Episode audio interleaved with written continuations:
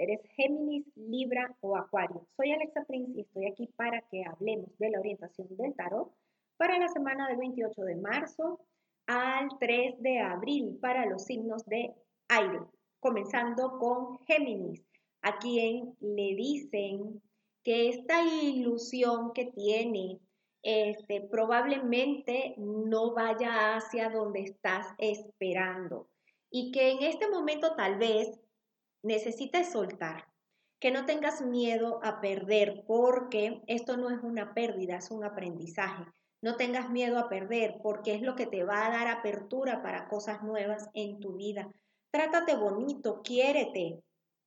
No te, eh, no te castigues por no haber logrado el objetivo en este momento. Solamente mantente atenta, atento, qué es lo que quieres lograr para que sigas trabajando en función de ello. ¿Ok? Esto es solo un tropiezo, es un aprendizaje necesario para llegar a donde quieres llegar. En cuanto a la situación de pareja, te dicen que está pasando algo aquí, estás un poco triste, quizás estás deprimida, deprimido y no te estás dando cuenta. Si tienes pareja, la situación está muy fría, ¿sí? hay, mucha distancia. Y si no tienes pareja, entonces esta situación te está poniendo triste.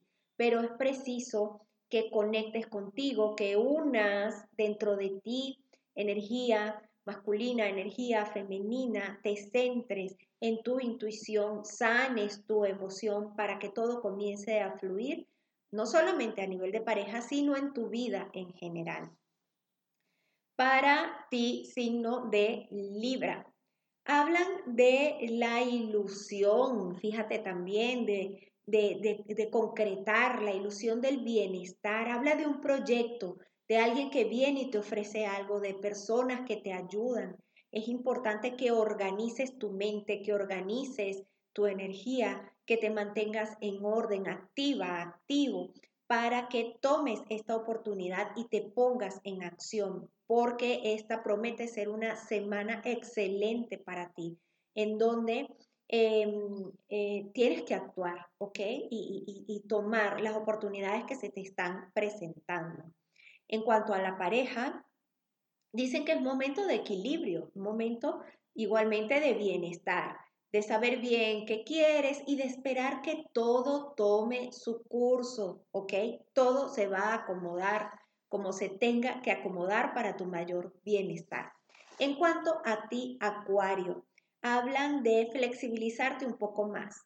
Esto de hacer un plan y entonces no salirte de esta estructura no es benéfico para ti.